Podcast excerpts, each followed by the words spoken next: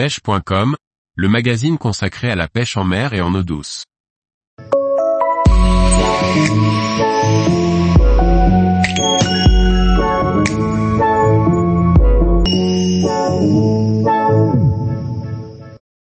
Découverte de la pêche sur l'Orénoque, un fleuve surpuissant. Par Liquid Fishing.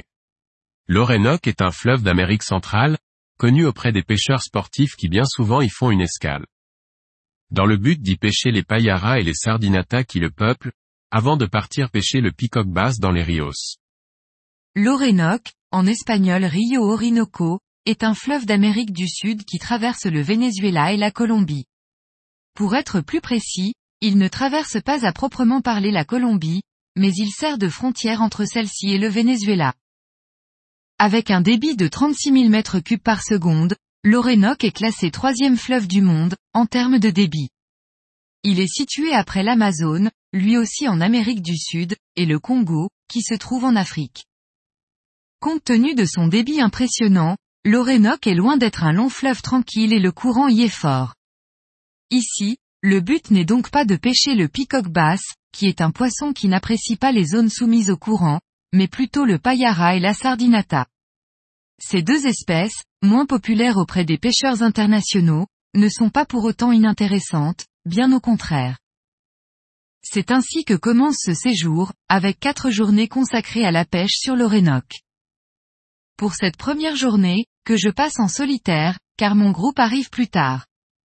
L'heure est donc à la découverte et de profiter du paysage. Je partage cette journée avec un habitué des lieux, qui m'emmène sur plusieurs spots sans grand succès, jusqu'au moment où il trouve un endroit avec des poissons actifs.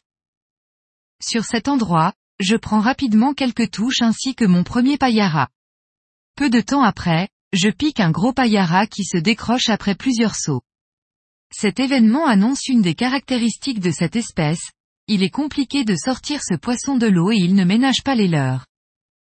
En effet, le payara est un poisson qui a la bouche très dure, il est compliqué d'y planter fermement un hameçon. Je dois donc perfectionner ma technique pour réussir à mener le combat à son terme. Après les payaras, j'ajoute une autre nouvelle espèce à ma collection, la sardinata. Cette première journée riche en touches arrive à son terme. Il est temps de rentrer à l'hôtel et d'ajuster ma façon de pêcher, pour augmenter la taille des prises. Tous les jours, retrouvez l'actualité sur le site pêche.com. Et n'oubliez pas de laisser 5 étoiles sur votre plateforme de podcast.